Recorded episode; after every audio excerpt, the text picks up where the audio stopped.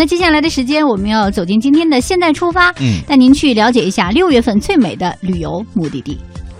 带着快乐，背起行囊，迈开脚步，放飞心情，旅游无极限，天下任逍遥。让我们现在出发。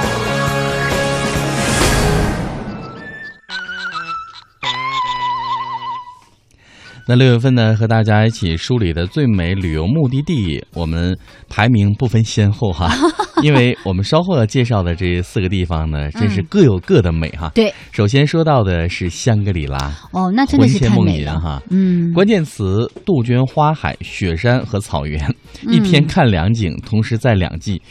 你这个真的，你有些颠倒，你要发这个微 chat 上，再发朋友圈或发脸书，嗯你真的很拉风哎。你可以瞬间拍雪山，瞬间拍盛开的杜鹃花海。对，我觉得这个可能对于很多人来讲都是不用 PS 就直接可以就是作为明信片出现的哈 价实呢啊嗯！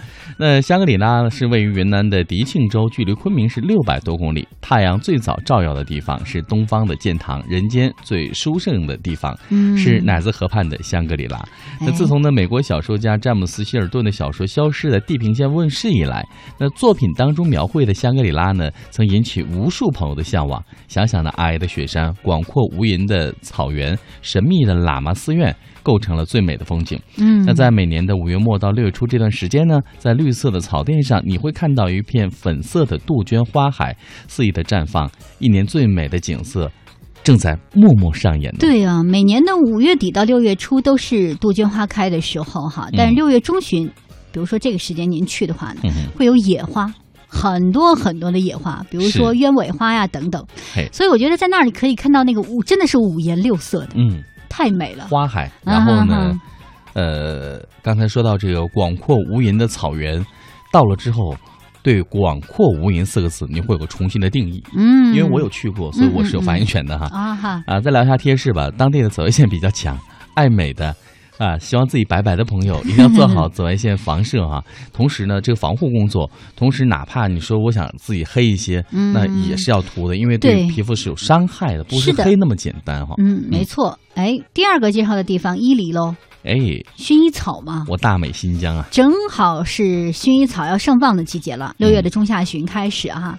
有这么一句话叫“不到新疆不知中国之大，不到伊犁是不知道新疆之美”啊。哎，每到六月份的时候，伊犁都会有大片的薰衣草的花田，紫色的海洋啊。从赛里木湖到伊宁的路上，你会不断的看到薰衣草的农场，嗯，就是不用跑到这个普罗旺斯去了，也是醉了，真的是也是醉了。因为这薰衣草不是有安神的这个功效嘛，对不嗯对？，而且那个地方啊，有薰衣草的地方一定没蚊子，真的，对，它是驱虫的。天然的那。嗯，啊是，其实我们家在这个东北的时候，院里种了那个西红柿，啊也没有蚊子。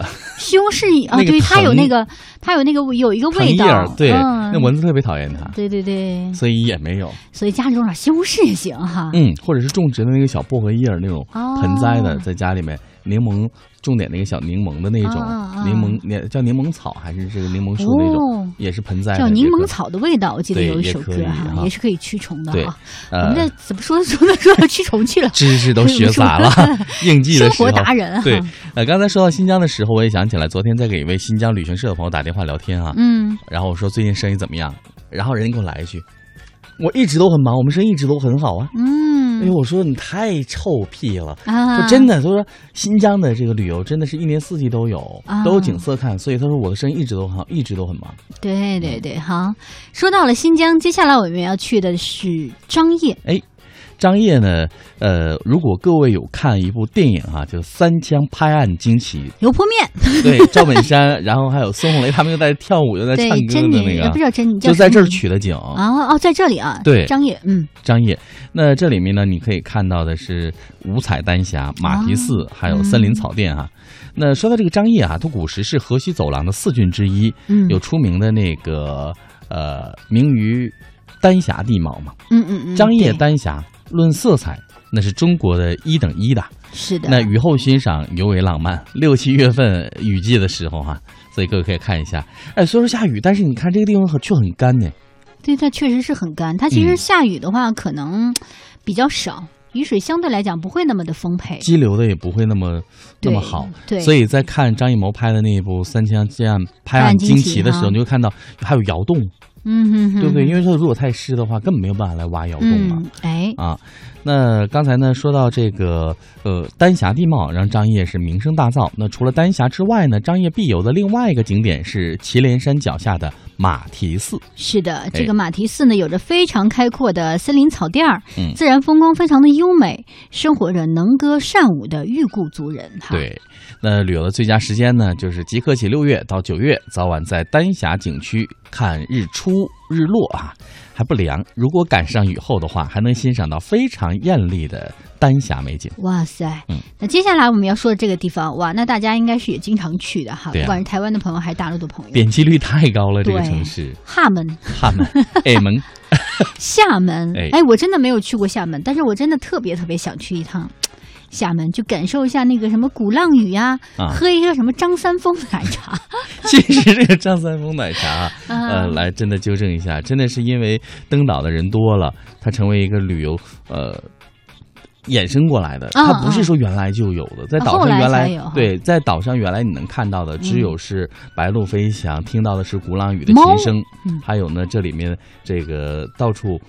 过着幸福生活的小猫咪，对这个关于这个什么奶茶，还有一些谐名的一些产品啊，包括那个金包银。啊。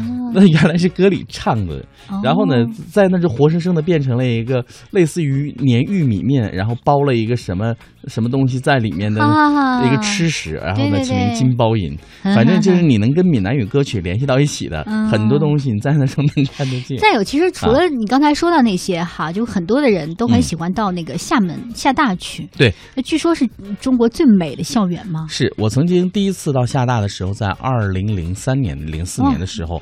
我在那儿非常感慨哦，我说在厦门大学念书的学生都是有福气的学生，因为那个校园呢是依山傍海，然后你开窗打开就是大海，很多学生在下了课之后，或者是晚上之前会拎着泳衣到那去游泳，因为它有那个区域是可以游泳的，在大海里面，对对对对对，可以去戏水，嗯，所以你说这样的校园有几所啊？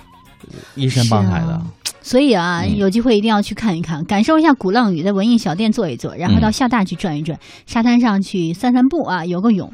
还有很好吃的沙茶面，一定要吃哦。嗯，所以这一季节各位去啊，吃的赚到了。